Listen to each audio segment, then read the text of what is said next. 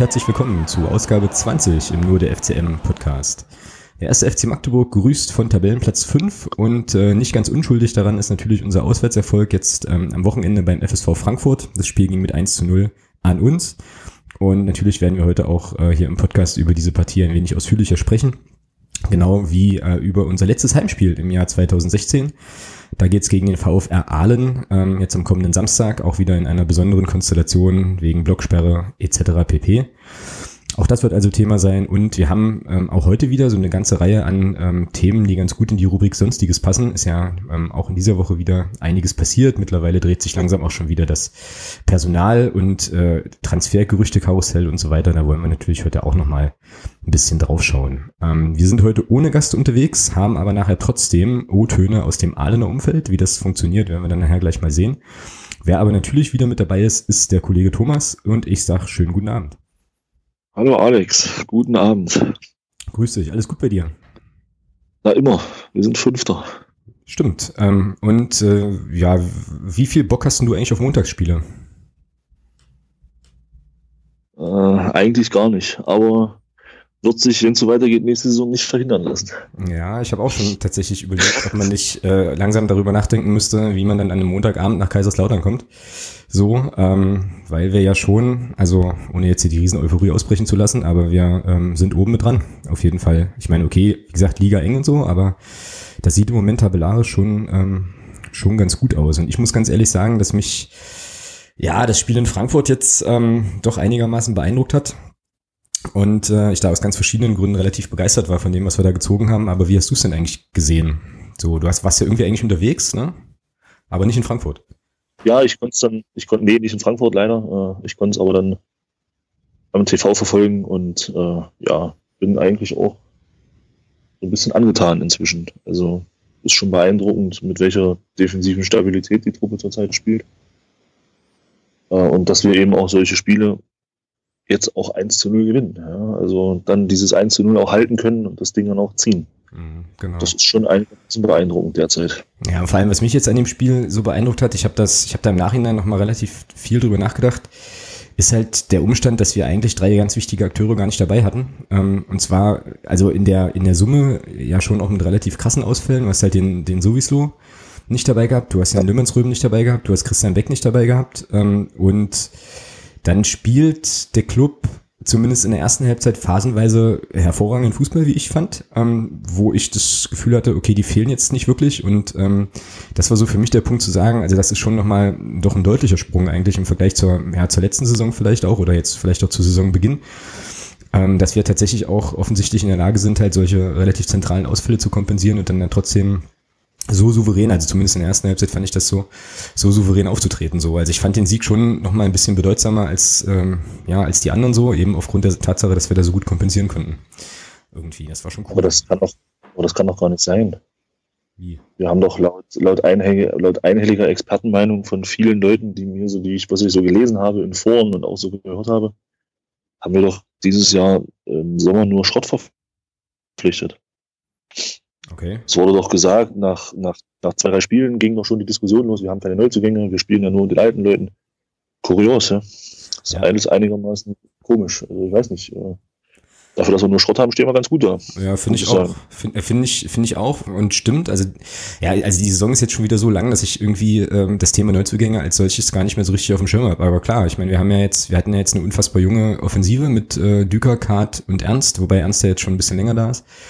Aber Düker und Kart halt als Neuzugänge, das stimmt. Ähm, ja gut, und Tobi Schwede hat sich ja eigentlich festgespielt in der Mannschaft so. Also ähm, der ist für mich jetzt eigentlich schon integraler, integraler Bestandteil. Aber du hast natürlich recht, jetzt äh, ziehen die halt auch noch, bis auf unseren Lieblingsneuzugang Maurice Exlager, der ähm, ja jetzt irgendwie immer noch nicht äh, spielt, aber immer wieder mitfahren darf. Genau. Ja, also da vielleicht zieht er ja auch, äh, vielleicht kann er auch was ziehen. Also so von dann und so. Mhm. Nein, war natürlich nicht ganz, war natürlich nicht ganz ernst gemeint. Also ich bin mal gespannt, was jetzt im Winter passiert. Also äh, Mario Keinig hat ja jetzt angedeutet, dass im Winter definitiv was passieren wird. Mhm, genau. Ähm, es wird ganz interessant. Also der Name Novi fehlt ja nun schon. Also ich muss ganz ehrlich sagen, der Bengel tut mir schon ein bisschen leid. Ja. Ähm, kam hierher, äh, hat sich verletzt, war, war wieder da, hat sich wieder verletzt und konnte eigentlich nie so wirklich zeigen, was er drauf hat. Und ja, steht jetzt wohl dann doch nach der, nach dem, was der Mario Kanik da gesagt hat, wohl doch dann äh, vor dem Abgang. Ja, schade für ihn, dass es hier nicht funktioniert hat. Schade für uns, dass man, dass man nicht gesehen hat, was er drauf hat. Aber wenn es halt so sein soll, dann ist es eben so, ja. Ja, na da äh, gucken wir ja nachher auch sowieso nochmal drauf auf die ganze, auf die ganze Kadersituation ähm, und auch auf die, ja, die Aussagen, die da in der Presse gefallen sind. Mich haben da zwei, drei Sachen tatsächlich auch ein bisschen verwundert in dem Zusammenhang. Aber lass uns mal nochmal schnell ein bisschen bei, ja, bei, bei dem Frankfurt-Spiel bleiben. Also ähm, Genau, also letzter Punkt war ja, was Frankfurt anging, dass im Prinzip die äh, Sturm- oder offensiven Neuzugänge jetzt, äh, jetzt klicken was äh, perspektivisch für den äh, Jens Hertel, glaube ich, eine, ja, eine Luxusproblematik im Moment zwar ist, aber ähm, dann schon auch jetzt nochmal spannend wird, glaube ich, für die nächsten beiden Spiele. Kommen wir aber nochmal dazu. Genau, und ähm, was ja auch krass war oder interessant war ähm, in dem Spiel jetzt ähm, beim FSV, war ja die Rolle von ähm, Nils Butzen. So, das wurde ja im Vorfeld auch viel diskutiert. Ähm, wo man ihn, wie man ihn irgendwie einsetzt. Und das war ja dann so, dass er dann irgendwie, ja, weiß ich auch nicht, so eine merkwürdige zentrale Mittelfeldrolle eigentlich eingenommen hat. So eine Halbposition, ja. Genau, in der ich ihn jetzt, in der ich ihn jetzt eigentlich noch gar nicht, also mich nicht richtig dran erinnern kann, ihn jemals so gesehen zu haben. Ähm, wie hast denn du seine Leistung so bewertet? Weil, ich sage auch gleich, warum ich dich das frage, weil die Kollegen vom MDR äh, Stehblock Podcast, da fiel so ein bisschen die Aussage, dass der, dass der Nils Butzen irgendwie eher blass geblieben ist auf der Position. Ja, gut, ich sag mal so, denn was, was mir auffällt, ist generell schon, also seitdem der Nils Butzen Stammspieler geworden ist, ähm, defensiv ist er, finde ich, wirklich gut. Nach vorne kann er noch, setzt er immer noch so, meiner Meinung nach, noch nicht genug Akzente. Da könnte noch ein bisschen mehr kommen. Ich denke mal, dass das auch die Kritik war. Was man jetzt nicht vergessen darf, ich meine, ich glaube, wir haben mit einer Raute, also von der Grundausrichtung mit einer Raute gespielt, so ein bisschen um das Mittelfeld von, von Frankfurt so ein bisschen zu spiegeln, glaube ich. Mhm. Ähm, von daher, ja, mein Gott, das war halt für ihn auch ungewohnt, da auf einer, auf einer Halbposition im Mittelfeld zu spielen. Das stelle ich mir jetzt, wenn du gelernter Außenverteidiger bist, nicht so einfach vor. Mhm. Ähm, und äh, ja, aber dafür hat er es meiner Meinung nach gut gemacht. Also ich, die rechte Seite war soweit dicht. Äh, von daher kann ich da jetzt nichts, finde ich jetzt an seiner Leistung nichts Schlechtes. Ja, ich, ich nehme sicherlich, auch, mhm. sicherlich nach vorne geht vielleicht immer noch ein bisschen mehr, auch gerade bei ihm, aufgrund dessen, dass er eben auch eine, ja, schon eine gewisse Schnelligkeit hat. Da würde man sich schon manchmal wünschen, dass er eben auch ähm, offensiv noch ein bisschen, halt noch, noch mal einen Schritt machen kann, ja, so eine Entwicklung, aber ich fand es an dem Tag jetzt völlig in Ordnung. Ja, ich muss sagen, ähm, ich habe ihn ganz, ganz stark gesehen, so in den ersten, ähm, sag ich mal, 30, 35 Minuten. Das, äh, deswegen hat mich die Aussage so gewundert. Ähm, weil, also okay, ich habe jetzt am Anfang äh, beim Spiel auch ein bisschen so Probleme gehabt, irgendwie die, die, die, die äh, Grundordnung erstmal irgendwie zu identifizieren, was ja auch eh nochmal schwieriger ist, wenn du quasi hinterm Tor ähm, da bist, wie das auch in Frankfurt in dem Stadion war, kann ja auch gleich nochmal ein bisschen was zu den Rahmenbedingungen sagen. Und dann fand ich ihn aber tatsächlich richtig gut und ähm, wir haben uns dann im Blog auch während des Spiels ab und an mal so zugeraunt, so nach dem Motto, na, wenn der das jetzt auch noch spielen kann, ja, nachdem er ja nun eigentlich die rechte Außenbahn beackert und da jetzt ja auch irgendwie mehr oder weniger ins rechte offensive Mittelfeld so ein bisschen mit vorgerückt ist und wenn er jetzt auch noch zentral irgendwie es schafft, und das war meiner Meinung nach auch seine große Leistung, zumindest zu Beginn des Spiels, da ähm, das Mittelfeld gut zusammenzuhalten und da auch ein bisschen auch ein bisschen Bälle mit zu verteilen und so weiter, dann, ähm, dann müssen wir den, glaube ich, dann müssen wir den, glaube ich, bald mal in Ketten legen, irgendwo am Dummfelsen anketten oder so, dass der ähm, nicht äh, demnächst irgendwie dann doch relativ schnell mal, relativ schnell mal wechselt. Also das, äh, deswegen hat mich das beim, ähm, bei den Kollegen, wie gesagt, doch, doch ein bisschen gewundert, weil ich gerade fand, dass er gerade mit relativ stark im Fokus stand am Anfang und auch sozusagen mit ein Grund dafür war, dass die Frankfurter die ja in den ersten 30 Minuten eigentlich pff, ja, also zumindest aus dem Spiel heraus war ja sowieso das ganze Spiel über schwierig, aber offensiv da ganz, ganz wenig hatten, außer halt eben so Konter- und, und Standardsituationen, die halt irgendwie immer mal eintreten können, wenn du halt so hoch auch stehst. Aber ich fand das schon ziemlich cool. Ähm, so Und habe dann hinterher, wie gesagt, so gedacht, okay, jetzt haben wir, ähm, ja, habe ich ja vorhin schon mal gesagt, jetzt hatten wir diese drei Ausfälle, was halt zu so einer taktischen Umstellung auch geführt hat mit Spielern, die das eigentlich gar nicht wirklich spielen, also nie vorher gespielt haben vielleicht. Und dann klappt das so gut. Und das war für mich, wie gesagt, nochmal so das Merkmal zu sagen, ey, vielleicht, vielleicht, vielleicht ist das jetzt sozusagen auch der Qualitätssprung, der jetzt nicht so riesig offensichtlich ist, aber der dann da, doch tatsächlich eben auch da ist, ja, in, in dieser Saison. Also es war schon insgesamt eine feine Sache. Ähm, hat großen Spaß gemacht, ja, irgendwie zuzugucken. Zeigt aber auch in meinen Augen die ähm, das, das, das Können äh, der wichtigsten Personalie bei uns in meinen Augen im sportlichen Bereich. Und zwar von Jens Hertel. Ja. Das zu sehen. Das zu sehen, sowas im Training auch zu sehen und sowas dann auch entsprechend zu fördern. Mhm. Ja, das ist über, das ist überragend. Also ich bin da immer wieder begeistert. Ähm, das ist ja nur eine Aufstellung, mit der hat ja nur keiner gerechnet. Ja, also ich glaube, der, Jens Hattel, der saß wahrscheinlich auf der Pressekonferenz, als er darauf angesprochen wurde mit, mit, Nils Butzen, ob er den spielt. Er hat sich wahrscheinlich innerlich eingegrinst und hat gesagt, na wartet mal ab, ich werde euch schon wieder alle überraschen. Hm, das hat er, glaube ich, auch genauso gesagt sogar. Ja, ja weil, weil er schafft er schafft es ja immer wieder, äh, Spieler auf Positionen einzusetzen, wo man denkt, okay, das beste Beispiel Nico Hammann als, als zentraler Innenverteidiger äh, ja, und die Jungs bringen ihre Leistung. Ja, und vielleicht nochmal, was du sagst zum, zum Frankfurt-Spiel generell. Also für mich die Schlüsselszene, wo man auch sieht, es stimmt halt auch in dieser Mannschaft, war, als der Nico Hammann äh, in der Vorwärtsbewegung ins Dribbling geht, einen Ball verliert und ich mir so denke, oha, jetzt wird's gefährlich und dann spielt Frankfurt den Ball nach vorne und die Kamera kommt kurz hinterher und dann sieht man, wie der Niklas Brandt am Boden liegt, den Ball sich erobert durch ein wunderschönes Tackling und dieser Angriff, der durchaus hätte gefährlich werden können, im Keim erstickt wurde. Also das zeigt mir auch, dass, dass die, dass die, diese ganzen Abläufe innerhalb der Mannschaft, das passt einfach derzeit alles, ja. Und da kämpft einer für den anderen. Das war für mich so eine symbolische Szene, wo ich gesagt habe, dieses Spiel verlieren wir heute nicht. Mhm. Ja, das war wirklich, ja, einfach nur beeindruckend, das zu sehen, wie, wie sich auch diese Mannschaft weiterentwickelt hat. Ja. Genau. Und wie sie halt auch füreinander kämpft. Genau, also da gab, da habe ich jetzt noch eine zweite Szene sogar im Kopf und das war, glaube ich, sogar die beste, ähm, die beste Torchance. Ähm, und davon gab es ja nicht so super viele für den FSV, wo der Ich, war das Hammann? Ich glaube, Nico Hammann auf der Linie das Ding noch, raus, noch rausfischt, ähm, so. Ich glaube, das war Christoph Hanke. Oder Hanke, einer von beiden, äh, weiß ich jetzt auch nicht mehr. Also die Leute, die das jetzt hören, werden das ja auf jeden Fall wissen, also wahrscheinlich wissen, welche Szene ich meine. Ähm, so, also es war sozusagen die einzige richtig, richtig, richtig, richtig heiße Szene vom ÖSV.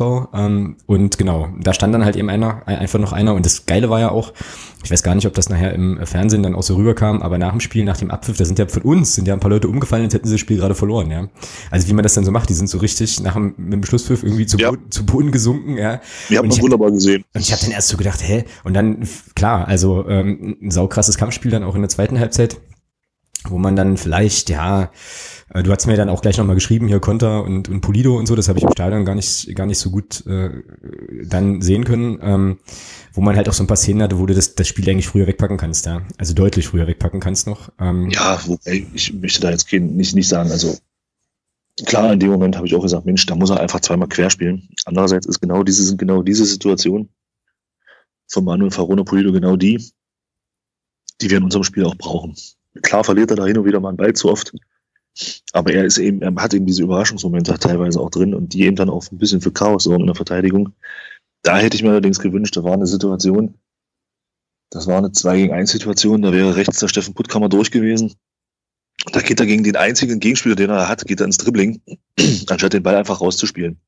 Das war das, was ich, wo ich dir geschrieben hatte, wo ich gedacht habe, Mensch, Kinder, warum klickt er den einfach nicht quer? Mhm. Äh, dann ist Putti da durch und macht den wahrscheinlich auch und dann ist das Ding da wirklich gegessen mit dem 2-0, ja. Ja. Aber gut. Ja, das ist ja immer so ein bisschen, so ein bisschen so die Ambivalenz. Es gibt ja die eine oder andere Stimme, die dann auch sagt, ähm, naja, also seit dem Frankfurt-Spiel äh, ist da schon auch nochmal eine gute Portion Egoismus bei ihm da dazugekommen. Jetzt war er auch ein bisschen raus, ja. Ähm, ich fand ihn jetzt auch offensiv im Frankfurt-Spiel tatsächlich gar nicht so stark, auch wenn er natürlich die Dribblings hatte, fand aber dafür, dass er äh, sich, ich glaube, das ist die erste Phrase heute, äh, in den Dienst der Mannschaft gestellt hat und halt auch defensiv äh, ordentlich, ordentlich agiert hat da viel rausgeholt hat und von, also nach vorne waren so ein paar Situationen dabei, wo er einfach äh, ja mehr oder weniger unglücklich agiert hat und die Szene, die du sagst, das war dann halt eine, wo er halt den freien Mann nicht sieht oder nicht sehen will und da vielleicht das Tor selber machen möchte. Ist halt immer so ein Ding, ja, wenn er mit dem Dribbling mal durchkommt und macht den dann rein, ist halt der Größte und dann meckert auch niemand. Aber ja, ja in der einen oder anderen Situation ähm, kann man sich doch nochmal dran erinnern, dass man ähm, doch noch ein paar Gegenspieler oder noch ein paar Mitspieler hat, ja, auf die man, auf die man ablegen kann. Gut erinnert hat sich ja ähm, daran, haben sich ja daran sowohl Florian Kahrt als auch äh, Tobi Schwede beim ähm, 1-0 war für mich tatsächlich im Spiel auch der, ja, der schönste Spielzug mit im Prinzip. Ja, das war klasse gespielt. Und da gehören, ich habe das ja auch im Blog dann nochmal geschrieben, also da gehören 30 Prozent des Tors gehören im Prinzip auch Tarek Chahat, der dann ganz am Ende der Kette im Prinzip dafür sorgt, dass der Julius Düker mehr oder weniger ähm, frei diesen Dropkick dann nehmen kann. Aber die Entstehung dieses Tores war im Prinzip auch nochmal so, ja, bezeichnend fand ich für die erste Halbzeit, weil der Kart sich, glaube ich, den Ball holt. Irgendwo tief im Mittelfeld, dann den, den Schwedier sieht links und ähm, der eine fantastische Flanke reinschlägt halt. Der Tarek Chahal dann eben seinen äh, Tingle-Tangle-Bob-mäßigen Gegenspieler, den Corbin Ong, ähm, sage ich auch gleich nochmal zwei, drei Sachen zu, dann halt im Prinzip mehr oder weniger aus dem Spiel nimmt, indem er halt zum Kopfball geht, ja. Und ja, der Düker das Ding einfach geil macht, ja. Also ähm, da sieht man auch wieder so ein bisschen, auch irgendwie die, die Ausbildung und die Technik, was er da in Ruhe, an Ruhe auch am Ball hat, war schon eine richtig geile Nummer auf jeden Fall. Schönes Ja, Tor. vor allem, was, was mich beeindruckt hat, oder was heißt beeindruckt, aber wo ich äh, wirklich auch gesagt habe, gut ab. Wenn man bedenkt, was er da in einer fünf Minuten für ein Ding versemmelt hat, äh, muss ich sagen, scheint er vom Kopf wirklich auch gefestigt zu sein, hat sich da keine großen Gedanken drüber gemacht und wird sich gesagt, wenn ich die nächste Chance kriege, hau ich den rein. Weil wenn du kein Selbst, wenn du kein Selbstvertrauen hast, dann schießt du das Ding in die Wolken. Ja, genau. Ja, ist einfach so. Das stimmt. Ja, auf jeden Fall, ähm, auf jeden Fall ziemlich cool. Ähm, kam dann halt auch direkt in die Kurve. Das ist in Frankfurt übrigens auch ganz cool, weil du bist super nah dran am, ähm, also am hinteren, ja, oder einem, hinter einem der beiden Tore. Stehst du logischerweise nur hinter einem und nicht hinter beiden gleichzeitig. Aber ähm, vielleicht an der Stelle nochmal zwei der Sachen auch zum, zum Umfeld dort in, in Frankfurt. Also eigentlich ein schnuckliges kleines Stadion mit äh, dem lustigen Feature. Ich weiß gar nicht, ob ich das letzte Woche schon mal erzählt habe, dass ja die Gegentribüne zu lang ist tatsächlich, sodass also quasi ein Teil der Gegengrade aus dem umzäunten Stadionbereich rausragt, was total witzig ist. Dann kannst, äh, dann kannst du ja sozusagen, wenn du vorne am Haupteingang deine, deine Tickets kaufst, kannst du dann auch noch äh, an schönen sonnigen Tagen auf einem Teil der, der Gegend gerade quasi noch ein Brötchen essen und ein Bier trinken. Und dann kommt da ein Zaun und äh, genau, und dann kommst du ins Stadion. Das ist ganz witzig und irgendwie war das wohl so, dass sie, als sie das Stadion modernisiert haben, haben sie diese Tribüne zuerst gebaut, um dann, als sie fertig waren, festzustellen, Moment mal kurz, äh, das äh, wird nicht so groß, wie die Tribüne jetzt lang ist. Ähm, naja, und dann musste es halt aus, äh, abzäunen, ist halt ganz geil eigentlich. Aber davon mal ab ist es, ähm, ja, im Prinzip eine schöne Arena. Logistisch war das auch, äh, war das auch okay. Du bist, wie gesagt, nah am Spielfeld. Konnte man an der Stelle ähm, insgesamt eigentlich, eigentlich gar nicht meckern. Äh, Anzeigetafel war irgendwie hinter uns, wie das dann häufig ja so ist, aber man konnte sie wenigstens sehen, wenn man sich umdreht. Das ist ja in einigen Stadien auch so, dass du da im Gästebereich eigentlich gar nicht ja, wenn du nicht Sandy mit, mitlaufen lässt, stoppst oder so, gar nicht so richtig weißt, wie, welche Spielminute da so ist und so. Also das war insgesamt schon eine ganz coole, ganz coole Sache.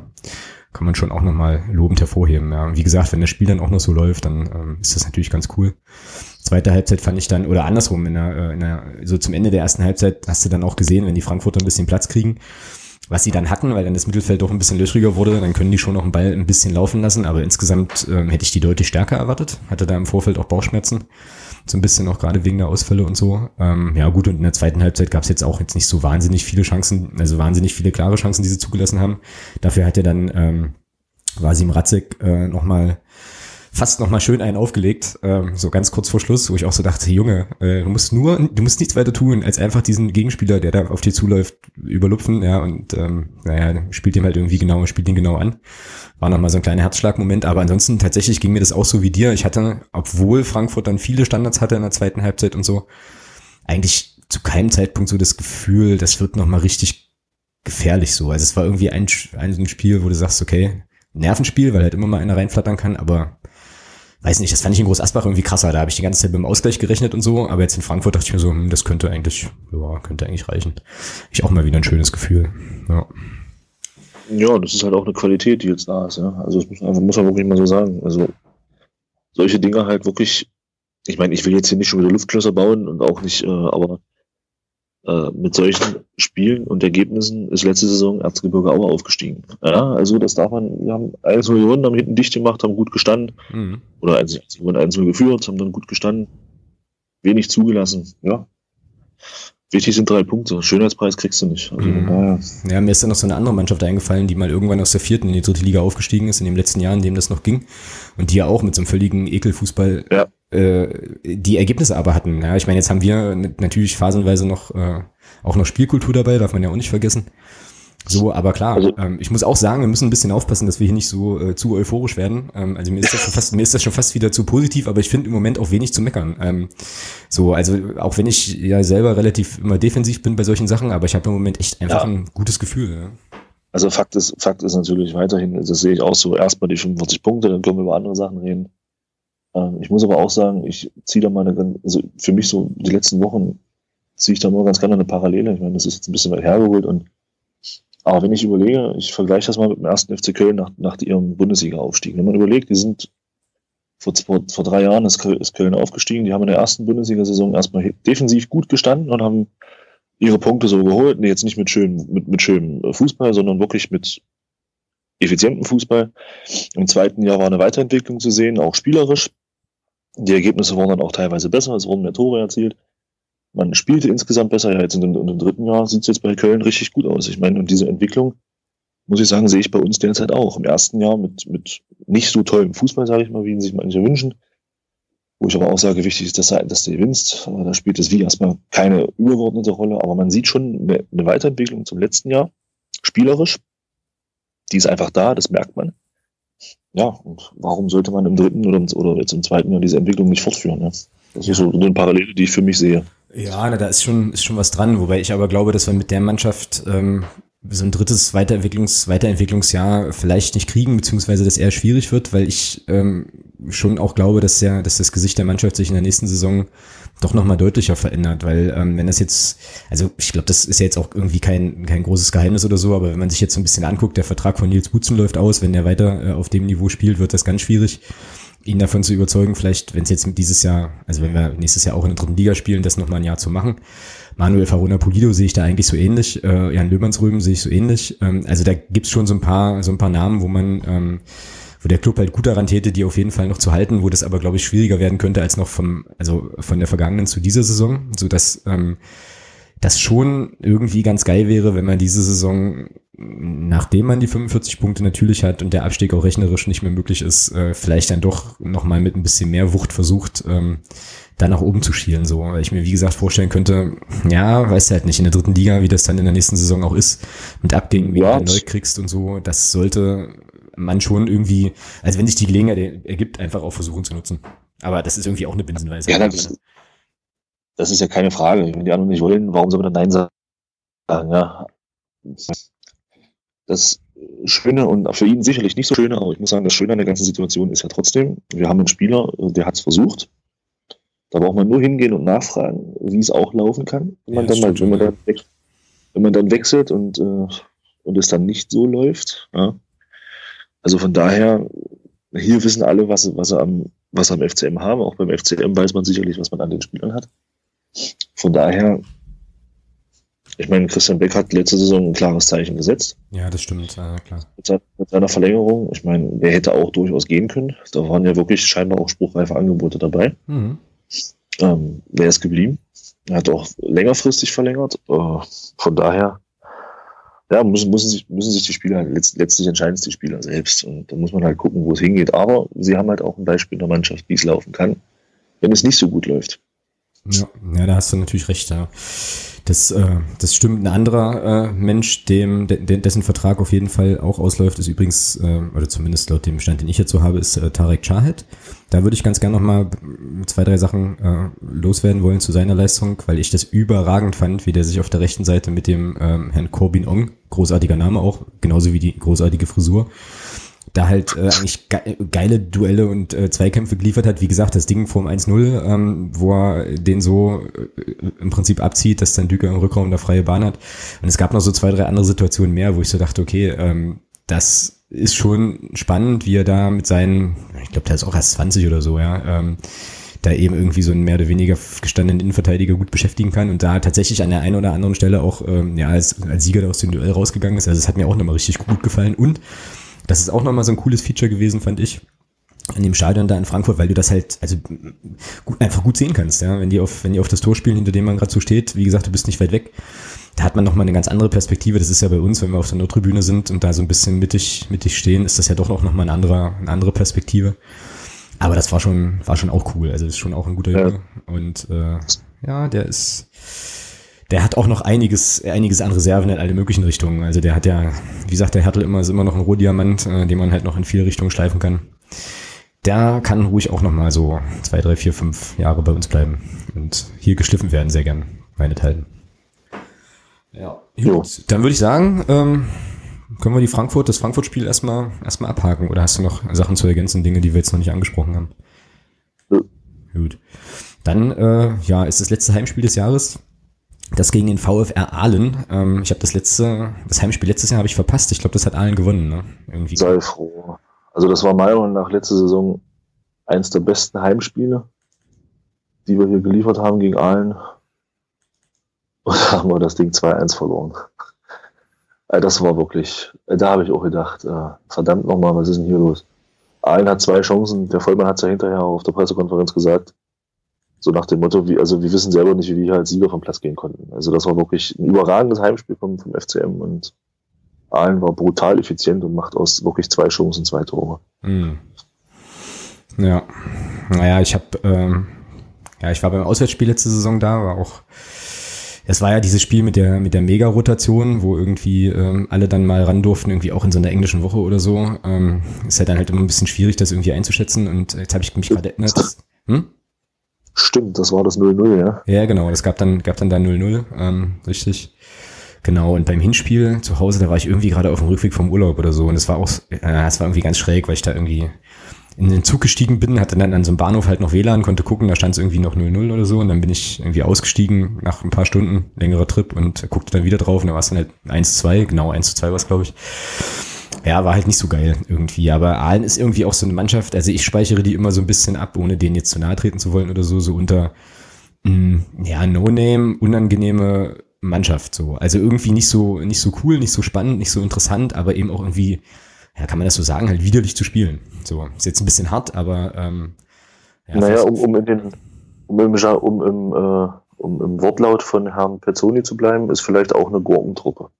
Na, das glaub, weiß ich nicht so. Also Gurkentruppe Nein. ist jetzt für mich, also, ja, nee, Gurkentruppe sind die nicht. Ist eine, Herrn Pezzoni ist eine Mannschaft, eine Gurkentruppe, die 3-0 gewinnt. Ja, genau. Genau. Ja, und dann halt auch noch drei, Tore, drei schöne Tore schießt. Das ist natürlich dann, ja, ja, ja genau. Naja, wir haben jedenfalls versucht, ähm, das vielleicht auch nochmal ganz kurz einzubinden, einzuflechten, auch äh, jemanden vom VfR Aalen irgendwie hier in den Podcast einzuladen. Das hat jetzt nur so mäßig gut funktioniert, ähm, aber ähm, immerhin gab es dann in der Korrespondenz, die es da halt gab mit so ein paar Leuten dort auch in Aalen, irgendwann den Kontakt zum äh, Medienbeauftragten des VfR Aalen das ist der, Moment, Sebastian Gehring, genau. Und äh, der hat uns dann angeboten, oder hat halt gemeint, okay, also in dem Podcast, äh, das, das geht jetzt aus terminlichen Gründen, funktioniert es nicht, aber ähm, wir können gerne ein paar Fragen ähm, hinschicken und er würde uns dann die eine oder andere Frage halt auch schriftlich beantworten. Und äh, ja, wenn man so ein Angebot kriegt, nimmt man das natürlich auch eiskalt an. Habe ich dann halt gemacht. Ähm, und äh, ja, ich habe ihn so ein paar Sachen gefragt und habe halt so gedacht, ähm, wenn wir ihn jetzt schon nicht oder wenn wir den VfR Aalen oder die, die Leute dort nicht in der Sendung haben, können wir wenigstens die O-Töne ähm, mal irgendwie noch mit reinbringen, weil ich schon fand, dass da die eine oder andere ganz spannende Sache dabei war. Und ähm, eine Sache, die ich ihn gefragt habe oder geschrieben habe, war dann, ähm, was sind so die Top drei Dinge, die man als Magdeburger oder als Magdeburgerin über den VfR Aalen wissen muss? Was sind denn so die Top drei Dinge, die dir einfallen zum VfR Aalen, Thomas? Ganz ehrlich? Ja. Ich weiß, dass Aalen mit Doppel-A geschrieben wird. Das ist ein Ding. Äh, dass es außerhalb von Sachsen-Anhalt liegt. Okay. Und, ja. und südlicher als Regensburg. Und südlicher als Regensburg, genau. Das wusste ich jetzt aber nicht. Ja, nee, das, so, nee, also ich weiß zum VfR ein, gar nichts. Okay, pass auf. Dann habe ich, äh, kann ich sozusagen so ein paar Wissenslücken ähm, füllen. Ja, da bin ich dir aber dankbar. Wahnsinn, oder? Ähm, naja, ich bin auch, äh, ja, ich war auch ganz erstaunt, was da so an, was da so an Fakten kam. Pass auf. Also, er schreibt hier, was sind die Top 3 Dinge, die man als Magdeburgerin, Magdeburger über den VfR Aalen wissen muss? Kommt folgender Text zurück. 1921 gegründet ist der VfR der Traditionsverein und die sportliche Marke auf der Ostalb. Da habe ich mir dann so gedacht, ähm, das werden die Heidenheimer bestimmt sehr, sehr gern hören. Weil ähm, da gab es ja mal so eine Geschichte vor einiger Zeit, dass ja die Heidenheimer Ultras, die da wohl irgendwie auch, das war auch so dieses Regionalderby dort, irgendwie den Aalnern äh, eine Blockfahne geschenkt haben, damit die mal eine ordentliche Choreo machen können im Derby oder so. Das war, war eine, also ohne Witz, kann man irgendwie nachlesen, war eine, war eine recht witzige Nummer. Die haben auch mal gesammelt irgendwie. Also ich glaube, Aalen, äh, hier die Crew 11, das ist ja die Ultragruppe dort, hat mal äh, irgendwie eine Choreo-Sammelaktion gemacht und dann sind wohl Heidenheimer Ultras dort auf der Geschäftsstelle aufgelaufen und haben denen irgendwie so einen symbolischen Scheck übergeben von irgendwie 18 Euro oder sowas, damit sie sich halt irgendwie auch mal was kaufen können. Ganz witzig, aber auf jeden Fall schreibt der Herr Gehring hier äh, eben, also das ist der Traditionsverein äh, auf der Ostalb. 2012 gelang erstmals in der Vereinsgeschichte der Sprung in die zweite Bundesliga, in der wir uns trotz der begrenzten Möglichkeiten immerhin drei Jahre in Folge halten konnten. Ein gewisser Kevin Campbell erregte durch Topleistungen in den ersten vier Partien der Saison 12-13 die Aufmerksamkeit der großen Clubs und verließ uns nach nur zweimonatiger Vereinszugehörigkeit zu Red Bull Salzburg. So, was ich nicht wusste tatsächlich, äh, Aufstiegstrainer Ralf Hasenhüttel dürfte inzwischen auch allen Fußballfans ein Begriff sein. Doch auch in den frühen Jahren waren bereits namhafte Spieler für die Schwarz-Weißen am Ball. Dieter Höhnes war Mitglied der Meistermannschaft 73-74, die nach 23 Jahren die Meisterschaft in der ersten Amateurliga wieder nach Aalen holte. So. Also die Namen Hasenhüttel, Kampel und Höhnes hätte ich da, also Höhnes Dieter, hätte ich da tatsächlich nicht mit allen verbunden. Das war mir tatsächlich neu. Ja, naja, und ansonsten, ähm, ja, Ähm, Habe ich auch gefragt, wie man ähm, ja in Aalen so den ersten FC Magdeburg sieht. Da schreibt er, ähm, der FCM ist nach verhaltenem Start in den letzten Wochen immer besser in Fahrt gekommen und hat sich sukzessive nach oben gearbeitet. Zuletzt fünf Spiele ohne Niederlage sind belegt dafür, dass der Trend nach oben zeigt. Mit der großen Fanbase im Rücken ist Magdeburg, ist in Magdeburg einiges möglich. Ja, okay, ähm, genau. Naja, und dann wollte ich noch von ihm wissen, ähm, ob der VfR Aalen am Ende der Saison vor oder hinter dem FCM steht. Da hat er sich dann sehr, sehr diplomatisch geäußert. Ähm, und äh, schreibt dann hier so, wir möchten unsere gute Auswärtsbilanz natürlich auch am Samstag halten. Ich glaube, es wird eine spannende Partie und dann so ein Smiley. Ja, da könnte er recht haben mit. Ich bin gespannt, was das gibt. Was denkst du denn, was es so wird? Sonntag, Samstag. Ja. 90 Minuten, Halbzeit wird wechseln und am Ende gibt es vielleicht einen Sieger. Nein, ähm, ich denke auch, dass. Ja, das sind jetzt aber drei Striche auf der Phrasenliste. Ich denke aber auch, äh, dass das ein schwieriges Spiel wird. Glaube ich auch. Ja, das Ding ist ja, wir sind irgendwie alle so ein bisschen euphorisiert jetzt. Ich habe, ähm, ach genau, der der Kiebitz, das ist äh, jemand, der auf dem auf dem Blog äh, auf nur der FCM.de ähm, sehr sehr gern mal kommentiert, was ich sehr cool finde. Ich glaube, wir hatten ihn im, äh, im Podcast auch schon mal erwähnt der schrieb irgendwie auch, äh, ja, also Bilanz spricht eigentlich für Magdeburg und so, müssten wir eigentlich gewinnen. Ähm, und ich habe ja immer so ein bisschen Bauchschmerzen, immer wenn das so ist, äh, kriegt der Club ja relativ gut hin, das dann irgendwie nicht hinzukriegen. So. Also von daher wäre das jetzt auch nochmal ähm, auch nochmal cool, da diesen, diesen Trend einfach fortzusetzen und ähm, ja, tatsächlich vielleicht vor der Winterpause noch sechs Punkte zu holen. Ja. Aber ja, schwierige Geschichte. Ja, man darf gespannt sein, was Jens Hertel morgen auf der Pressekonferenz sagt. Ähm, wenn er wieder sagt, äh, dass die Mannschaft sehr gut trainiert hat und man sehr zufrieden ist mit der Trainingswoche, dann bin ich sehr optimistisch, dass wir auch gewinnen. Mhm. Das hat er ja vor dem Spiel jetzt in, in Frankfurt auch gesagt. Äh, und ich glaube, ich habe so den Eindruck, den Jens Hertel dahingehend zufriedenzustellen, äh, ist, glaube ich, nach außen hin nicht einfach. Also er hatte den Tobias Schwede, auch nachdem jetzt der Vertrag verlängert wurde, automatisch hat er den ja auch gleich wieder eingenordet, so ein bisschen. Äh, gesagt, da geht noch viel mehr. Er spielt schon gut, aber da geht noch viel mehr und ja, das ist halt einfach ein Zettel. Ja, aber was ähm, soll er auch also, sagen? Also, so. Ja, ja, ja herzlichen Glückwunsch, du hast deinen Vertrag verlängert, du kannst jetzt, du kannst jetzt ausruhen, halt. das geht ja auch nicht. Also. Nein, natürlich, aber ich, ich finde, ich finde halt diese, diese Art von, von Jens Hartl in der Beziehung einfach klasse. Ähm, und, aber nochmal zurück zu Aalen, also ich denke auch, dass das ganz unangenehm wird. Ähm, doch der ein oder andere erfahrene Spieler bei denen mit dabei und ich glaube auch, dass das wirklich ein ganz, ganz schwieriges Spiel wird. Ein Tipp ist für mich noch schwer abzugeben. Ich muss ja bis, bis nachher noch was überlegen. Mhm, ja, die sind ja auch, ähm, also wir sind ja mittlerweile das zweitbeste Auswärtsteam. Ist eigentlich auch spannend, weil das im letzten Jahr so ein großes Problem ist, aber Aalen ist direkt hinter uns. Also die haben tatsächlich mhm. in, acht, in acht Auswärtsspielen drei Siege und vier Unentschieden geholt. Das schreibt übrigens auch der Sebastian Gehring ähm, hier mir nochmal. Ich habe ihn ja auch gefragt, wieso der Saisonverlauf ähm, so ausschaut. Und da macht er das auch nochmal sehr, sehr stark, dass es so die Remis-Könige ähm, der Liga auch sind und dass halt auswärts ein bisschen besser zurechtkommen als zu Hause. So, und ähm, ich glaube, das muss man sehr ernst nehmen. Die haben, zu, die haben auswärts erst einmal verloren. Wenn ich das hier richtig sehe, nur sieben Tore kassiert, sieben Gegentore. Das ist jetzt nicht so viel. Aber da reicht ja auch, wenn nur ein Achtes dazukommt und wir halt keins kriegen. Ich wollte ich wollt gerade sagen, da kann unter Umständen eins reichen. Also von daher. Ja, und wenn du so sagst, äh, erfahrene Spieler und so, also ich habe mir jetzt gerade hier auch nochmal so ein bisschen den Kader angeschaut.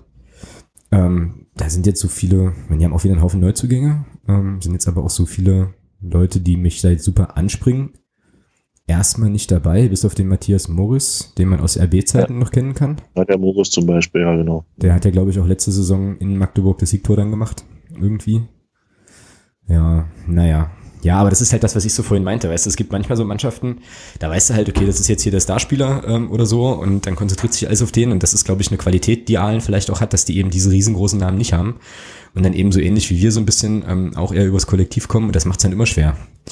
Irgendwie. Ähm, also da, ja, das wird schon, das wird schon gewaltig zäh. Bin ich ganz, äh, ganz gespannt. Jetzt wollte ich gerade nochmal eben gucken, wie die eigentlich taktisch so unterwegs sind. FIFA 2 mit Doppelsechs war jetzt die letzte, die letzte Geschichte. Naja.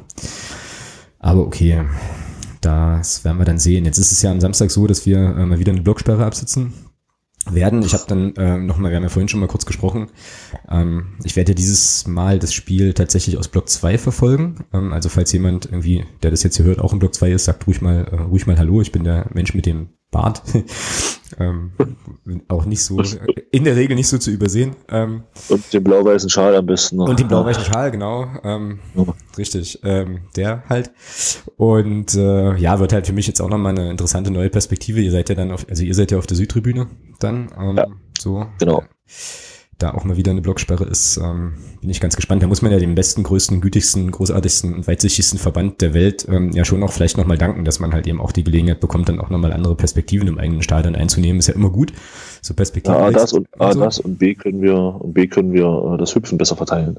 Ja, ja genau, genau nachdem er jetzt Halle nicht hüpfen durfte, also nachdem es jetzt bei Halle egal war, dass die hüpfen, weil es waren ja eh nur so wenige, ja, irgendwie O-Ton, Stadionsprecher, ähm, wird das ja dieses Mal auf der Südtribüne, glaube ich, ein bisschen voller, wenn gleich Aalen nicht so viele Leute mitbringen. Das habe ich den ähm, Kollegen aus Aalen auch nochmal gefragt, was nämlich die Aalener Fanszene auszeichnet. Und da schreibt er hier, die drei Jahre in der zweiten Bundesliga waren auch für die Aalener Fanszene ungemein wichtig, die dadurch starken Zulauf erhielt. Natürlich wissen wir, dass wir uns nicht mit den großen Traditionsvereinen messen können. 100 bis 150 Anhänger sind aber bei jedem Auswärtsspiel im Block mit dabei. Ja, das ist jetzt erstmal für so einen Verein, ähm, also für so einen Verein eigentlich auch gar nicht so eine schlechte Zahl, finde ich. Mit 2300 Dauerkarten liegen wir im Drittliga-Vergleich gut platziert, auch wenn wir uns angesichts der stark, des starken Saisonstarts der Mannschaft einen stärkeren Zuspruch gewünscht hätten. Aber 2300 Dauerkarten, das sind ja schon so viele wie in Halle.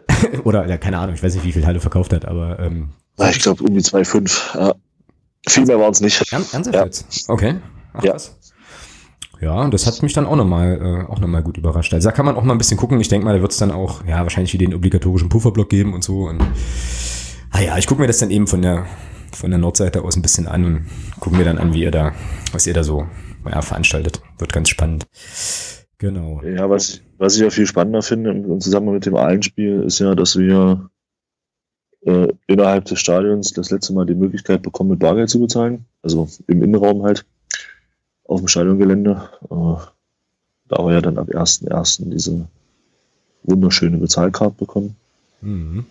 Und damit bist du sozusagen jetzt schon ganz elegant äh, übergleitet in sozusagen die sonstiges Ecke. Also quasi die, ja, äh, Sammelsurium, Sammelsurium-Geschichte an Themen, die wir jetzt noch so haben. Stimmt, aber genau. Ähm, ganz wichtige Sache, wobei so wichtig eigentlich nicht, weil ich jetzt seit längerer Zeit schon im Stadion eigentlich nur noch sehr, sehr, sehr ja. selten mir was hole. Ähm, Für mich persönlich, mich persönlich betrifft das auch eigentlich gar nicht, aber es ist ja trotzdem eine Geschichte.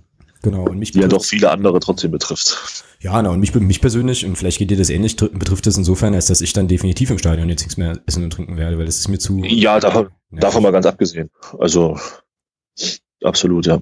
Ist das eigentlich eine Geschichte, die der Caterer jetzt macht, oder ist das tatsächlich was, was der Verein voran, vorangetrieben hat? So, wie ist denn das? Also wenn, also wenn ich das in der Presse richtig verfolgt habe, ist das eine Geschichte vom Caterer. Okay, so dass also der Club da im Prinzip ähm, möglicherweise jetzt ein bisschen das Problem hat, dass er da wieder ähm, ja, mehr oder weniger in die Verantwortung genommen wird, aber eigentlich gar nichts dazu kann. So, also, also so habe ich das in den, in den verschiedenen Artikeln dazu rausgelesen, ja. Damals, als das Thema ähm, in der Sommerpause das erste Mal aufkam oder als das damals publik gemacht wurde, bin ich, kam das für mich so rüber, als ob das eine Sache vom Caterer ist. Ja, okay.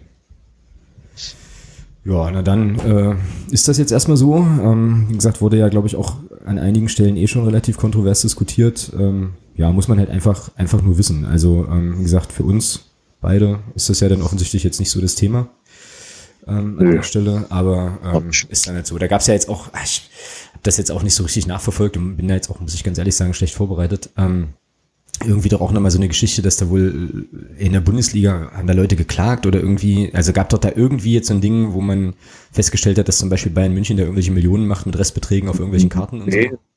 Das war keine Klage, das war ein, das war ein Test vom Verbraucherschutz. Oder so. Von dem ja, genau. Verbraucherschutz. Und die haben, die haben in verschiedenen Stadien, unter anderem auch in München, ähm, das mal aufbereitet ja, und haben sich das mal angeguckt und haben auch die Bilanzen dazu sich angeschaut, weil es sind ja alles GmbHs und keine Vereine mehr so richtig. Mhm. Müssen ja dann Bilanzen offenlegen und ähm, ja, da hat man halt nachvollzogen, äh, was da so Sache ist. Aber da ist es eben, glaube ich, in Vereinshand. Von daher weiß ich nicht, inwieweit das bei uns bilanztechnisch überhaupt eine Rolle spielen kann. Jetzt mit der Information, dass es bei uns wohl so ist, dass es der Caterer macht. Ähm, aber da kam schon ein ganz schönes Sümmchen zusammen. Und äh, das Interessante ist, es gibt durchaus auch Stadien in der Bundesliga, die Bargeld wieder eingeführt haben. Ich glaube, in Köln ist das der Fall. Ähm, ja, von daher es wird interessant zu sehen sein, wie das wie sich das entwickelt. Also ich bin da außen vor, aber mal gucken. Es wird, ich bin da echt gespannt, mhm. ob man in der, in der Sommerpause wieder zurückkehrt zum Bargeld, weil die Umsätze vielleicht doch eingebrochen sind oder ob es bleibt, weil den 13 Leuten dann doch egal ist. Schauen wir mal. Ja, ich glaube, wenn du da jetzt regelmäßig dein Bier äh, holst und deine Wurst äh, irgendwie isst, dann wirst du es wahrscheinlich auch mit dieser Bezahlkarte irgendwie machen.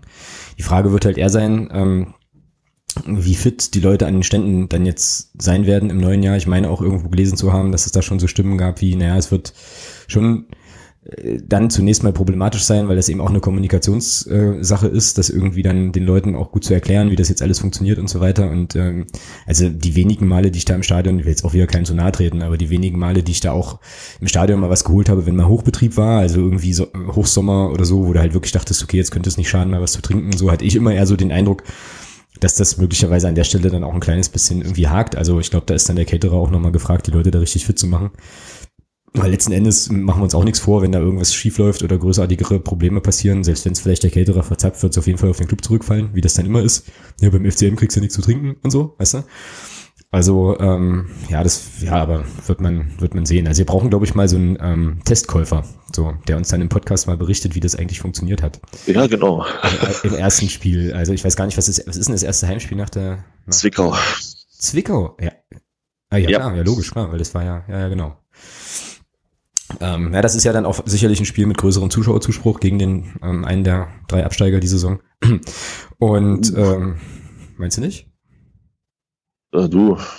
Kann auch viel passieren, äh, sagst du. Fließt noch viel Wasser die Die Liga, die Liga, da ist selbst Mainz noch nicht abgestiegen. Also, nee. Na gut da eine Prognose zu treffen. Mm, ja, ja dann habe ich wieder nur gestänkert, ja, okay, aber ähm, ja, auf jeden Fall ist das ein Spiel mit größerem Zuschauerzuspruch, wo das dann auch gleich spannend wird, glaube ich. Ähm, genau. Ja, kann durchaus sein. Also vielleicht hat von euch ja, der ist, also derjenigen großartigen Leute, die das hier hören, ja Bock, ähm, das einfach mal für uns zu testen und uns dann vielleicht einfach mal im Podcast ja, in einem der äh, ersten Podcasts in der Rückrunde mal so zu erzählen, wie es, äh, wie das so funktioniert hat. Also tatsächlich irgendwie nochmal so einen kleinen Erlebnisbericht aus dem Stadion zu bringen. Genau, gucken wir mal, was haben wir sonst noch hier auf unserer sonstiges Ecke. Ähm, Bezahlkarte haben wir besprochen. Morgen ist Mitgliederversammlung, also morgen heißt am 8.12. Ähm, man erwartet, man erwartet wohl äh, beim FCM doch eine relativ große Anzahl an Leuten. Also bei den MDR Kollegen ähm, am Montag oder Dienstag habe ich es gehört, habe ich irgendwie so die Zahl 1000 Leute Leuten hören. Das wäre natürlich ja, schon eine relativ krasse Hausnummer, ja. Ja, definitiv. Das wäre mal eine Ansage. Ja, also das wäre dann schon ein Viertel ungefähr der Mitglieder, wenn man das jetzt, also, ja. also die aktuellen Zahlen hat. Ähm, ja, wird spannend. Also ich werde es mir auch äh, geben. Ich habe jetzt ein bisschen Stunden geschoben, ähm, so dass ich da auf jeden Fall zumindest versuchen werde anzureisen. Ist ja immer auch so ein bisschen vorbehaltlich der Autobahnsituation und dem Wetter und so, aber eigentlich ähm, ja wollte ich mich da auch mal blicken lassen. Und äh, ich denke mal, da erfahren wir dann auch noch mal so ein paar Geschichten, die vielleicht zu tun haben werden, auch mit den strukturellen Veränderungen, die man da so plant und so. Und ja, bin mal, bin mal gespannt, ähm, ob das tatsächlich dann der Zuspruch auch, äh, auch so groß ist. Also auf jeden Fall ist es irgendwie in den Messehallen.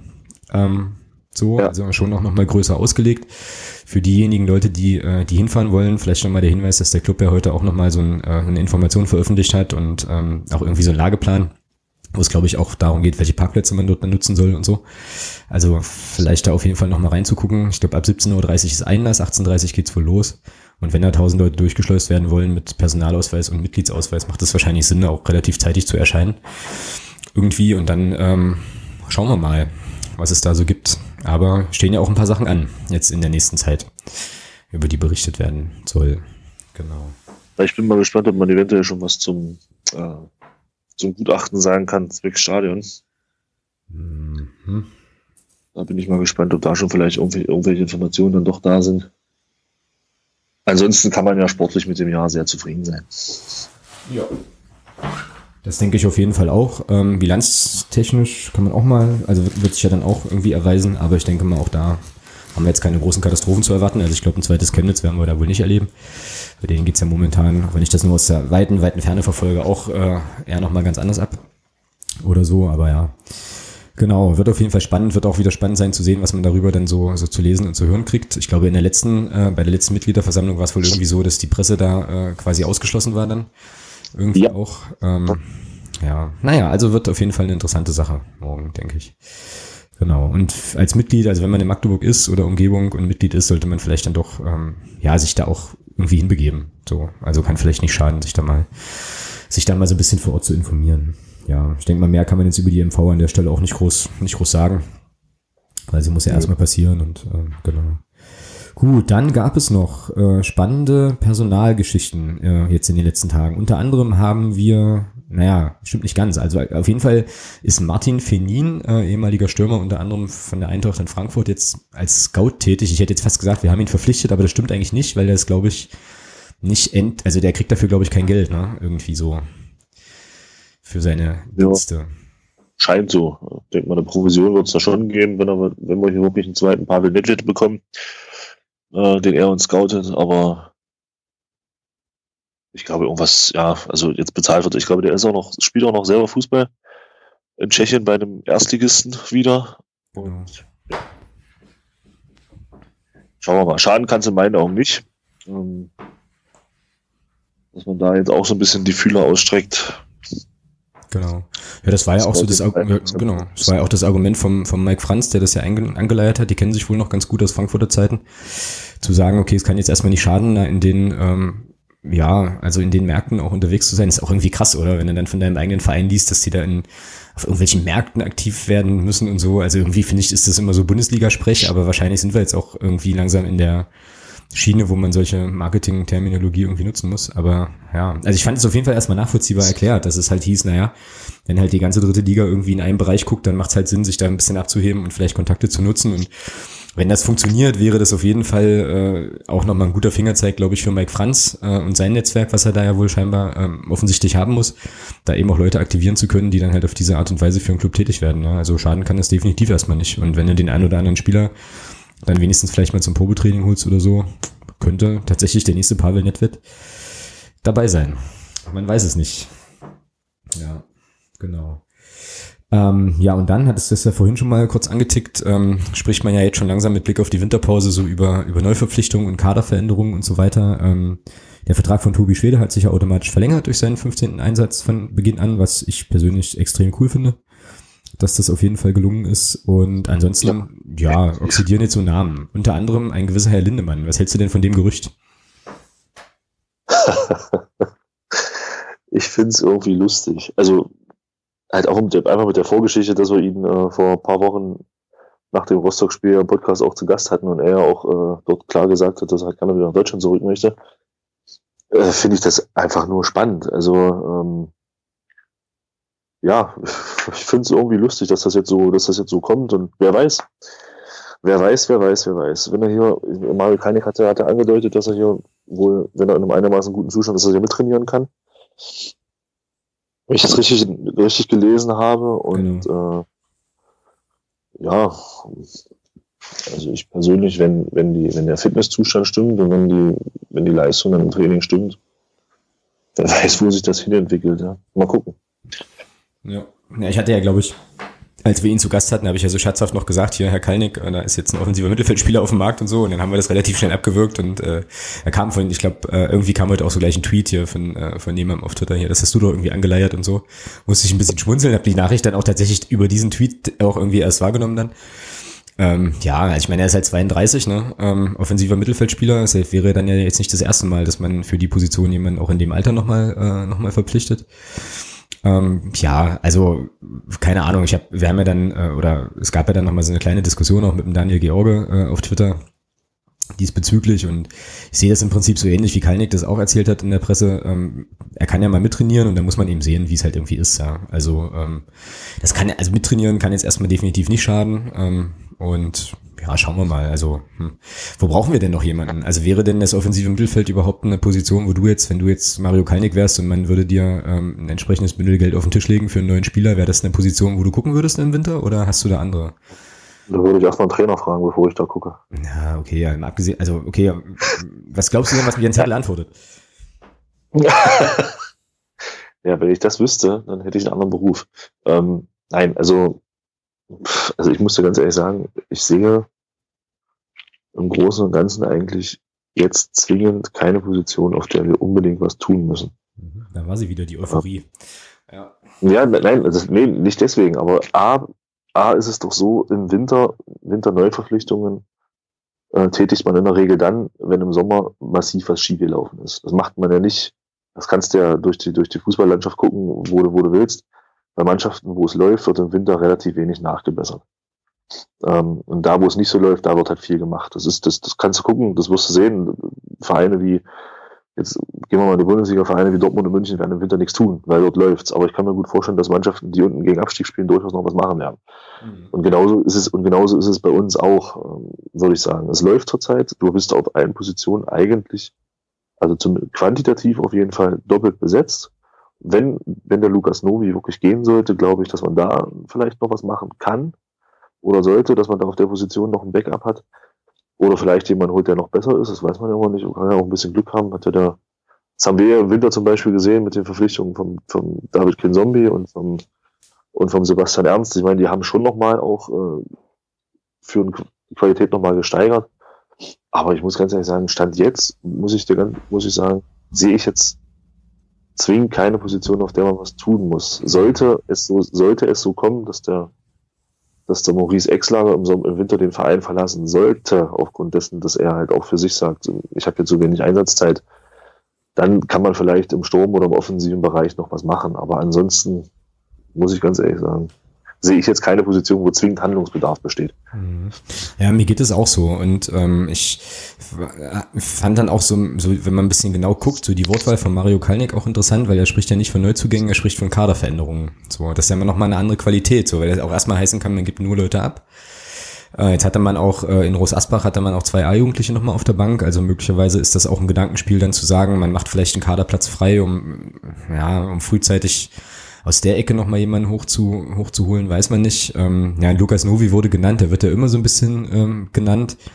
Jetzt in den letzten Transferperioden eigentlich als Abgang und ähm, ja, Mario Kalniks Argument war ja irgendwie zu sagen, also wenn er jetzt keinen neuen Verein findet, wird's eh schwierig. Wird schwer. Ja, genau. Ja, wobei, aber ja gut, aber für ich meine, für die Spieler gilt ja eigentlich das Gleiche wie ähm, wie für die Vereine auch. Also äh, im Winter auch einen neuen Verein zu finden, ist ja jetzt auch nicht unbedingt so leicht. Und ich könnte mir vorstellen, ja. wenn da jemand nachverpflichtet, dann verpflichtet diese ja, oder dieser, dieser Verein ja dann wahrscheinlich auch jemanden, von dem man glaubt, dass, dass der gleich helfen kann. Das ist bei Lukas Novi leider fraglich, weil der ja wirklich jetzt lange raus war. Ähm, und ich fand interessant, aber das kann auch eine, ja, eine Strategiegeschichte sein, dass halt der Name Maurice Exlager da nicht fiel. Weil das wäre für mich tatsächlich auch eher jemand, der möglicherweise einen Kaderplatz freimachen kann, weil er halt einfach auch so gar nicht an die Mannschaft drankommt. So, also wenn du jetzt halt guckst, ne, ähm, hast ja Düker und Düker und Kart, die da vorne ähm, offensichtlicher spielen können, wie wir es jetzt, auch gesehen haben.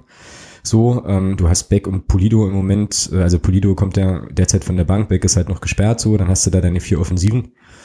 Und äh, also weiß ich nicht, wenn jetzt 20-Jährige schon ähm, dir die Einsatzzeiten klauen und du aber als gestanden, also vermeintlich gestandener oder zumindest erfahrener Zweitligaspieler da halt nicht in die Mannschaft rutschst, rutschst äh, wie soll das funktionieren so? Also es ist für mich auch eher der, der erste Abgang, vielleicht sogar noch vor Lukas Novi tatsächlich. Ähm, auch so mit der Perspektive, naja, vielleicht tut's auch beiden Seiten gut, einfach, vielleicht war es einfach auch ein Missverständnis, hat vielleicht auch irgendwie nicht gepasst und so. Also ja. das hat ja jetzt auch nichts persönlich mit, ja. mit dem Brüse-Ex-Lager zu tun, aber äh, sein, ja. so, was dann, dass du dann halt sagst, okay, äh, versuch's nochmal woanders oder so, muss man halt sehen. Ich glaube, das, nicht. Wie lange hat er den Vertrag? Warte kurz, ich gucke nach. Bis 17, nee, bis 18. Ich glaube, er hat zwei Jahre unterschrieben. Ja, stimmt, hat er auch, genau. ja, das ist dann natürlich nochmal so eine andere Sache. Das ist dann eben auch nochmal eine, eine finanzielle Absicherungsverein. Ja, aber, letzt, aber, aber, letztlich ist es doch so, äh, wenn man jetzt guckt, wenn, er wirklich einen Verein finden sollte, wenn er jetzt, wenn er jetzt Wechselabsichten hat und einen Verein finden sollte, und der Verein auch sagt, wir geben, wir geben ihn ab, äh, glaube ich, wird man sich einigen, wie es in der dritten Liga Usus ist. In Halle ist es ja jetzt auch, da löst man ja zum Jahresende den Vertrag mit dem Timo Fugeholm auch auf. Und das würde man dann hier sicherlich genauso machen. Also ich glaube nicht, dass man von Vereinsseite dem Maurice Exlager da Steine in den Weg legen würde. Ähm, wobei ich immer noch Nee, immer noch so eine Leitung. nicht, so meinte ich das jetzt auch nicht. Ja, ja, nee, nee ich sag bloß, ähm, wobei ich auch die Hoffnung bei ihm habe, dass es vielleicht doch nochmal irgendwie klappt. Ja, dass er sich doch ja. irgendwie festspielt oder reinspielt. Oder, ja, das ist halt, mein Gott. Ja, ich ist so eine Hoffnung, die ich noch habe. Mhm. Aber wenn sie es nicht erfüllen sollte, mein Gott, dann ist es so, dann muss man sich halt trennen. Ähm, dann hat es halt ein halbes Jahr nicht gepasst und dann, ja, das, davon geht die Welt jetzt nicht unter. Ja, ich fand in dem Zusammenhang auch eine Aussage in Richtung Julius Düker äh, ganz spannend, die unser Trainer ähm, irgendwie getätigt hat. Da ging es irgendwie auch so um die Frage, naja, Julius Düker ist ja, spielt ja jetzt das zweite Mal von Beginn an, macht jetzt das erste Mal das Tor und so und wie entwickelt der sich da? Und da sagte der Hertel so sinngemäß irgendwas von, naja, wer halt kontinuierlich hart arbeitet, kriegt auch irgendwann seine Chancen. Ja, das dachte ich mir dann auch so. Irgendwie, und der Düker ist ja auch kein Stinkstiefel so. Ähm, der halt auch seine Reservist, also ja, das ist jetzt, ich weiß nicht, ob das der Wortlaut war, aber das ist irgendwie, also so nach dem Motto, naja, er hat einfach, äh, gibt halt Gas im Training, akzeptiert aber auch, wenn er nicht spielt und ähm, zahlt das jetzt halt mit Leistung zurück und ich zahle sozusagen ähm, oder ich gebe ihm jetzt die Einsatzchancen, weil er sich die auch erarbeitet hat. Und bei mir war dann so im Hinterkopf so, na, Herr Exlager, ob das nicht vielleicht auch so ein kleiner Fingerzeig in deine Richtung war, ist jetzt viel interpretiert so, aber könnte man mit viel Wohlwollen da tatsächlich auch einlesen. Und ich merke gerade, dass ich den Herrn Exlager ganz schön aus der Mannschaft quatsche. Das tut mir auch so ein bisschen, tut, tut mir auch so ein bisschen leid, aber irgendwie, ja, also macht das wenig den Eindruck, als würde der da jetzt wirklich an den Ketten zerren und halt sagen halt hier, pass mal auf, ähm, ich äh, fetze jetzt groß. Ja. Und dann, ja, vielleicht ist das dann doch mal eine nochmal eine, eine Überlegung. Ich denke, ja. ich denke mal, das, das, das wird auch im Verein, glaube ich, oder Mario Keinig wird das, denke ich mal, auch ganz oben auf seiner Agenda haben.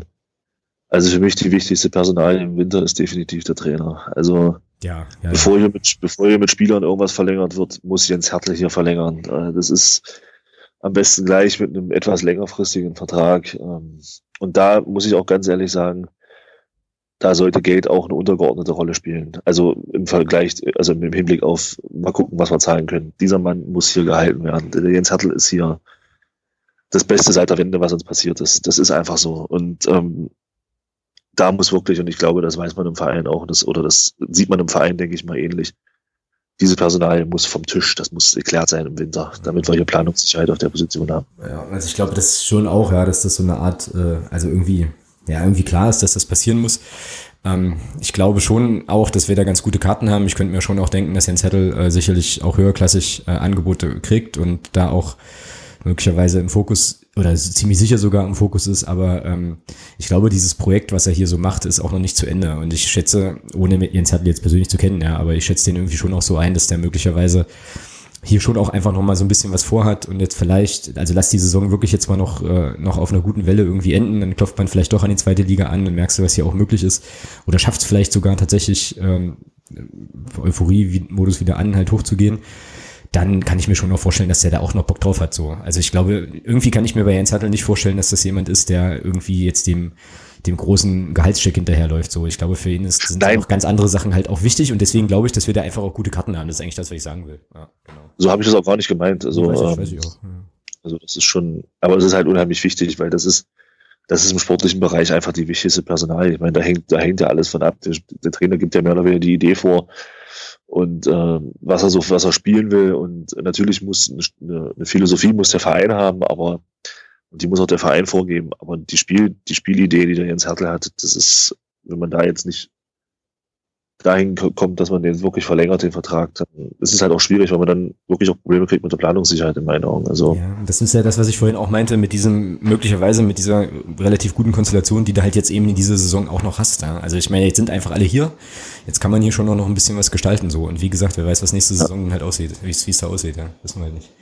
Naja, gut. Bevor wir jetzt äh, noch weiter Kaffeesatzleserei betreiben, würde ich sagen, gucken wir noch mal ein bisschen stärker auf die, auf die harten Fakten. Und ähm, da ist es so, dass ich hier in meiner sonstiges Liste irgendwie nichts mehr habe, ähm, was da noch groß draufsteht. Und das bedeuten würde, dass wir dann jetzt ähm, zum Hörer der Woche kommen könnten.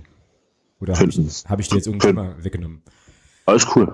Gut, dann äh, Hörer der Woche ähm, oder Hörerin der Woche. Ähm, war es ja so, dass wir letztes, letzte, letzte Podcast-Folge ähm, dem Derby-Sieg nochmal gehuldigt haben und ähm, ja dazu aufgerufen haben, mal mitzuzählen, wie oft wir Derby-Sieger ähm, sagen. Und es gab tatsächlich zwei Zuschriften, ähm, die äh, uns erreicht haben. Und beide hatten ähm, recht. Und zwar war das zum einen der, der Ralle, äh, der Ed Tombola-Musikant auf äh, Twitter und der, ja, ich vermute, es sind der, äh, Pimax, äh, Ed Pimax74, äh, auch, auch auf Twitter. Und äh, sie hatten beide 36 als Zahl, 37 sagte der Ralle, wenn man ähm, Vize-Derby-Sieger noch, mit, noch mitrechnet. Und ähm, ja, das ist das, was wir auch auf dem Zettel stehen hatten. Und äh, das Ding ist aber, dass der Ralle es tatsächlich hinbekommen hat, ähm, uns diese, diese Antwortmöglichkeit noch, glaube ich, in der Nacht, in der der Podcast ja. veröffentlicht worden ist, äh, mitzuteilen. Und ich finde, genau. ohne dem anderen Kollegen zu nahe treten zu wollen, ist das dort durchaus für den, äh, für den Hörer der Woche qualifiziert. Also Ralle, äh, Ed Tomula Musikant, herzlichen Glückwunsch. Herzlichen Glückwunsch. Genau, du bist es auf jeden Fall diese Woche. Ähm, und zur Strafe musst du demnächst mal irgendwann zu uns in den Podcast kommen. Ähm, oder vielleicht auch, äh, ja, weiß ich nicht, zur Belohnung, weiß ich halt immer nicht so, ob das, also auf welchem Ende des Spektrums sich das dann bewegt, aber wir kommen auf jeden Fall auf dich zu, denke ich mal, an der Stelle. Okay, so, und dann wären wir mit dem Hörer der Woche auch schon sozusagen beim vorvorletzten Punkt für heute, nämlich den Ausstellungstipps gegen den VfR Aalen. Letztes Heimspiel der Saison. Ähm, ich habe mich da schon, ja, schon festgelegt und erkläre auch gleich warum. Und äh, der Thomas darf aber auf jeden Fall anfangen. Ja, naja, gut, ich denke mal. Klinker, Hamann, Hanke, Schiller. Da wird sich nichts dran ändern. Ich glaube auch, dass der Kapitän wieder zurückkehren wird, äh, zusammen mit dem Blömannsröhm auf der 6. Links Schwede, klar, ich glaube, das ist äh, unstrittig. Rechts, ja, rechts komme ich gleich noch zu. Ähm, zentral hinter den Stürmern sehe ich den Sebastian Ernst wieder. Mhm. Und vorne drin denke ich, dass wir mit ähm, Florian Kahrt und Christian Beck beginnen werden. Und rechts denke ich, dass wir aufgrund der defensiven Stabilität äh, erstmal den Nils Butzen sehen werden. Mhm. Gut. Ist der, ist der Beck nicht noch gesperrt? Nein. Der ah. war gegen Halle gesperrt und gegen Frankfurt. Der ist jetzt wieder dabei. Ach, Dammit. Dann muss ich meine Ausstellung hier an der Stelle nochmal kurz ändern. Ähm, aber das ist ja okay, ich habe es ja auch noch nicht verkündet. Genau. Ähm, ja, ich muss erschrocken feststellen, dass wir die gleiche Aufstellung haben. äh, ja, ich habe das ähnlich. Also ich habe, äh, ich habe das nicht ähnlich, ich habe das ganz genauso. Ähm, jetzt neu, äh, nachdem ich ja den Christian Beck wieder reingezaubert habe in die erste Elf. Also der Julius Düker wird Platz machen ähm, wieder. Dann, ähm, ich hatte das nicht auf dem Schirm, dass der Beck noch, äh, also jetzt wieder mitmachen kann. Aber klar, also irgendwie habe ich, ach, eigentümlich, ist auch egal. Ähm, genau, und ich glaube aber auch, dass der Florian Kart weiter ähm, in der ersten Elf bleibt und äh, Manuel Farona Pulido sich im Moment mit dem Platz auf der Bank einfach begnügen muss, einfach weil ich jetzt keinen Grund sehe, Florian Kart rauszunehmen. So, also ich fand den im, äh, in Frankfurt auch wieder bockstark, ähm, weil der halt einfach rennt wie ein, wie ein Weltmeister und ähm, da eben auch die Bälle gewinnt und so. Das macht der Polido auch, aber es ist halt irgendwie, glaube ich, dem Florian Kart schwer zu erklären. Ähm, ja, du spielst halt überragend, also überragend, aber spielst halt sehr, sehr gut und deswegen sitzt er jetzt wieder auf der Bank, weil da jemand anders nachrückt. Das sehe ich noch nicht und dafür war mir der Polido auch in Frankfurt eben offensiv ja, nicht so, ja, weiß ich nicht, hatte eben so seine Wackler, deswegen wird es eben auch so sein. Und ansonsten klar, Defensive ist klar, Löhmannsröben sowieso definitiv auch. Äh, Sebastian Ernst hat sich da jetzt, glaube ich, hinter den Spitzen auch in der Position, für die er, glaube ich, geholt wurde, ähm, auch einfach ganz gut festgespielt. Und das wird die, das wird die Elf sein. Es sei denn, wie gesagt, äh, Jens Hertel haut mal wieder einen raus. Aber auch das ist ja was nicht verwunderlich wäre. Genau. So, und äh, wie geht's aus? Ergebnistipp. Ja, nachdem wir ja nur letzte Saison gegen Aalen 2-1 verloren haben zu Hause nach einem guten Spiel, denke ich, dass es ein, ein schwieriges 1 zu 0 für uns wird. Okay, also wir bleiben weiter bei den, bei den knappen Ergebnissen. Äh, ich glaube, wir gewinnen das Ding 2 zu 1. Ich glaube, wir werden mal wieder ein Gegentor, Gegentor kassieren. Ähm, so, irgendwie, keine Ahnung, habe ich bei allen so das Gefühl, dass die uns, dass da irgendwie einer so ganz eklig reinflutscht, so ganz doof irgendwie. und wir das aber dann trotzdem, trotzdem gewinnen und einfach mit einem Heimsieg auch das Jahr beenden. Ähm, also zumindest das Heimspieljahr dann beenden werden. Ja, schon eine ganz coole Sache. Genau. Gut, damit sind wir schon fast durch, aber wir blicken jetzt auch nochmal voraus auf die Podcast-Folge in der kommenden Woche. Ähm, da werden wir uns natürlich wieder ausführlicher ähm, unterhalten über das Spiel gegen Aalen, wenn wir dann ja auch wissen, wie es dann letzten Endes war und gelaufen ist. Und es geht gegen die Sportfreunde Lotte, dann im letzten Spiel des Jahres. Und ähm, da haben wir jetzt noch eine kleine, äh, eine kleine Aufgabe für unsere ja, Hörerinnen Hörer der Woche Kategorie. Und ähm, da ich dir die vorhin fast geklaut hätte, darfst du jetzt, musst, darfst, sollst du jetzt ansagen, was die Aufgabe ist. Ach hey, äh, ja, also wir haben uns gedacht, dass wir äh, das schönste Wortspiel mit äh, Lotte prämieren werden, beziehungsweise halt küren werden. Und allerdings eins vorweg, äh, Lotte in Weimar ist schon raus. Genau. Ansonsten könnt ihr euch da gerne auslassen und äh, schickt uns ein paar schöne Ideen. Wir freuen uns drauf. Genau. Ähm, einfach äh, ja irgendwas, was euch mit Lotte ähm, einfällt, so wer ist eigentlich Lotte und so. Okay, das hätte ich jetzt auch schon wieder rausgenommen. Dann, ähm, ja, aber lasst uns das wissen. Äh, schreibt uns das einfach über Twitter oder auf Facebook, ähm, was euch da so einfällt. Ähm, wir suchen ja auch immer noch coole Sendungstitel. Möglicherweise können wir dann einen eurer Sendungstitel gleich mit übernehmen. Wäre eigentlich auch eine witzige, äh, witzige Nummer sozusagen als auch nach außen sichtbares Hörerinnen und Hörer der Woche. Ähm, Prämierungsding, dass wir dann diesen, das Wortspiel vielleicht sogar als Sendungstitel übernehmen. Das müssen wir uns noch überlegen. Aber wir sind ganz gespannt auf eure kreativen kreativen Vorschläge und äh, ja, freuen uns einfach drauf. Genau. Dann würde ich sagen, war es das für heute mit äh, doch einem ganz äh, bunten Potpourri. Wir bereiten uns jetzt mal auf die Mitgliederversammlung vor ähm, und natürlich auch auf das Spiel gegen Aalen. Es ist das letzte Heimspiel dieses Jahr äh, und auch wenn diese Nordtribüne ähm, gesperrt ist und auch wenn es immer noch keinen, wahrscheinlich keinen koordinierten Support geben wird, weil Hüpf geht und so, kommt alle ins Stadion, unterstützt auf jeden Fall eure Mannschaft ähm, und ähm, ja, unterstützt eure Mannschaft vor allem auch nochmal, dankt vielleicht auch nochmal für das coole Jahr, was wir eigentlich hatten. Also erscheint einfach zahlreich. Ich glaube, das eine oder andere Ticket ist auch noch da, auch wenn das Wetter mies ist, aber äh, das wäre doch cool, wenn wir halt jetzt zum Abschluss des Jahres das Stadion nochmal ordentlich voll kriegen. Irgendwelche letzten Worte von dir, Thomas? Ja, ich möchte da eigentlich anschließen. Hätte sich die Mannschaft, glaube ich, nach dem, nach dem Jahr 2016 in den Heimspielen auch verdient. Wenn da wirklich so viele Leute wie möglich auch da sind am Wochenende. Und ansonsten, ja, die, die Mitglieder sind, kommt am, kommt morgen zur Mitgliederversammlung. Ich glaube, das wäre auch nochmal ein schönes Zeichen, auch für den Verein, dass da auch Interesse, großes Interesse besteht. Ansonsten Samstag alle ins Stadion und sollte man sich nicht sehen, äh, wie auch immer, dann noch einen schönen dritten Advent gewünscht. Genau, in diesem Sinne, äh, ja, machen wir das Ding rund. Äh, Thomas, wir sehen uns am Samstag äh, auf jeden Fall, auch wenn wir an unterschiedlichen Stellen im Stadion sind und hören uns ja sonst auch nächste, auch nächste Woche wieder. Dir noch einen schönen Abend, euch allen noch einen schönen Abend und äh, ja, bis zum nächsten Mal. Macht's gut. Genau, macht's gut, ciao.